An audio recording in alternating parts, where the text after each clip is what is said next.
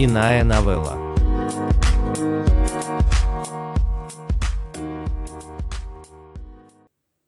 Видеосвязь. Лори Мур.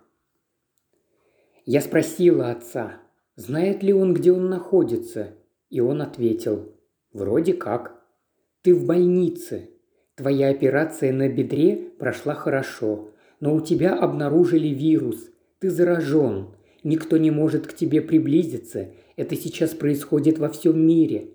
Ты заразился этим вирусом в своем доме престарелых, в пансионате. Носителем вируса был шеф-повар. Шеф-повар Берривуд? Да. Его еда была так себе. Но однажды он приготовил вкусный лимонад. Я помню, выпил стакан лимонада, это было восхитительно, как на войне – холодный лимонад в банке из-под варенья. Он облизнул губы, а потом своим длинным, как у пианиста, иссохшим пальцем поковырял в зубах. Кислородная трубка болталась у него на груди. «Тебе что-нибудь нужно сейчас? Когда мы закончим говорить по скайпу, я могу позвонить в регистратуру медсестре. Я хочу немного лимонада. Я попрошу их об этом». Мы с отцом разговаривали по скайпу, Такая возможность представлялась три раза в день. Когда дежурная медсестра в защитной маске и скафандре, одетая как пчеловод, посещала изолированную палату инфицированного пациента. И именно в этот момент медсестра могла включить планшет и позволить больному поговорить с родными по видеосвязи. Отец попытался улыбнуться мне, но я увидела, что улыбка ему тяжело далась. Он скривился – «Тебе больно?» – спросила я. «О, нет, все нормально», – ответил он. Мне захотелось приободрить отца, и я не нашла ничего лучше, чтобы сказать. Знаешь, премьер-министр Великобритании тоже заражен этим вирусом, и принц Чарльз тоже, и Том Хэнкс. Отец заулыбался. Похоже, я в хорошей компании. Я улыбнулась ему, как будто все было хорошо, а затем продолжала рассказывать о вирусе. Мне казалось, что это его отвлечет. Вирус этот сейчас по всему миру распространен. Ни одна страна не была подготовлена к нему, кроме, возможно, Финляндии. Финны – нация живучая. Они всегда готовились к мобилизации. Они копили продовольственные запасы в течение многих лет из страха перед Россией. Кроме того, Южная Корея преуспела. Они настороженно относятся к Северной Корее, поэтому были готовы к катастрофе. Также и Тайвань, который боится Китая. Отец нахмурился. «Думаю, нам следовало бы бояться Канады», сказав серьезным тоном, потом он заулыбался. Конечно, это была шутка, и меня порадовало то, что, несмотря на свое положение, ему не изменяет чувство юмора – но улыбка опять далась ему тяжело. Похоже, ему все-таки было больно. «Ты только не переживай, все будет в порядке. Врачи дают тебе лекарства». «А я и не переживаю», в сорок пятом году после войны я переболел малярией. И ничего, выжил. А знаешь, моя мать болела испанским гриппом. Да, я знаю, ты рассказывал. Она была беременна моим старшим братом. Врачи прописали ей постельный режим и сказали, чтобы она не кашляла, иначе ее легкие могли бы лопнуть.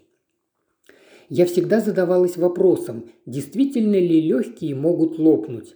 Я слышала эту историю от отца много раз в детстве и каждый раз сомневалась в ее правдивости, но никогда не говорила об этом вслух.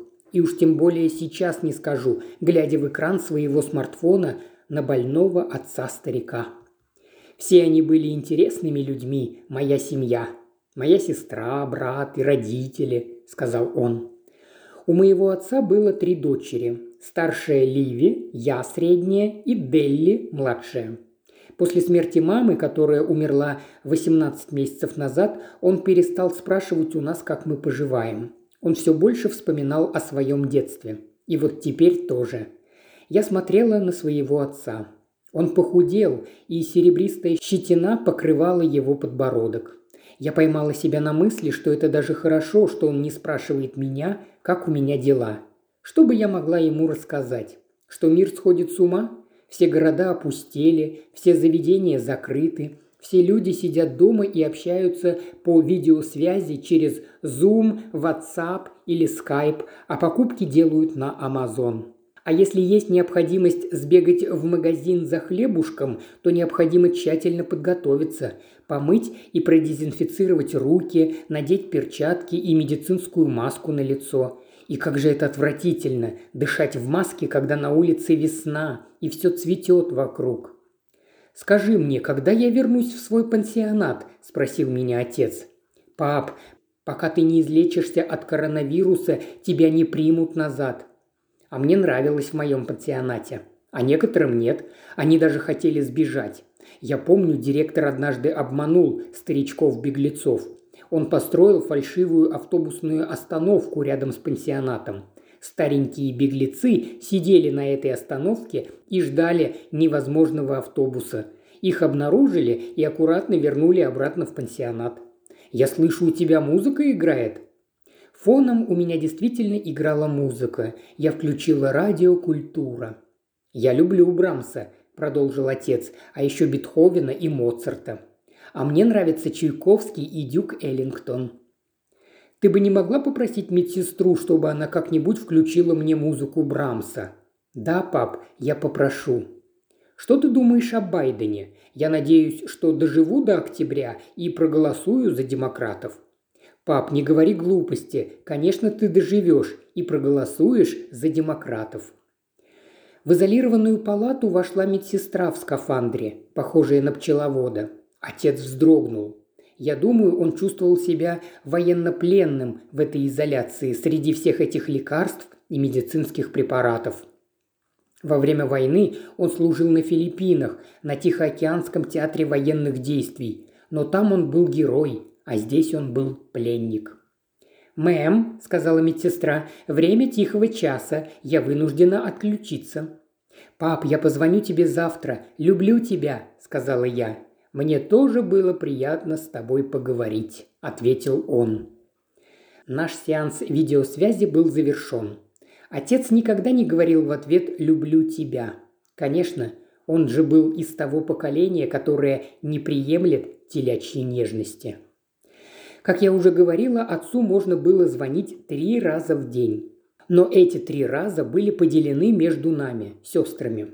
Утром отцу звонила старшая Ливи, днем младшая Делли, а вечером я.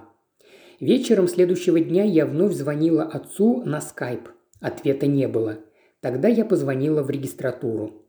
«Это дочь Дэна Фортхэма. Он пациент вашего крыла. Я не могу связаться с ним по скайпу. «Вынуждена сообщить прискорбную новость», – ответила медсестра. «Ваш отец только что скончался». Мое сердце забилось часто. «Как? Но он хотел дожить до октября, чтобы проголосовать за демократов. Мне очень жаль». Я написала своим сестрам в WhatsApp, что отец умер. Ночью был сильный шторм, который валил все на своем пути. Поломанные в результате деревья падали своими кронами на линии электропередач, повреждая их. Я испуганно вскрикнула, когда услышала, как в переулке взорвался трансформатор. Последовавшее отключение электричества омрачило город почти на всю неделю.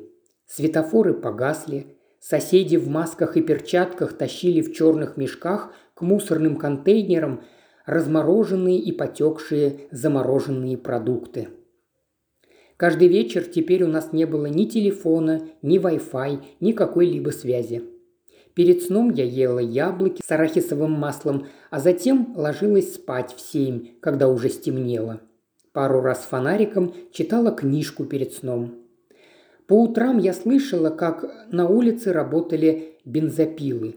Это рабочие расчищали тротуар от поваленных деревьев после урагана – Спустя шесть дней без предупреждения свет снова включился. Сработали моторы, часы показывали неправильное время. Мой разум постепенно вернулся на круги своя. Из журнала «Нью-Йоркер» от 21 сентября 2020 года. Перевел и озвучил Илья Кривошеев. Иная новелла.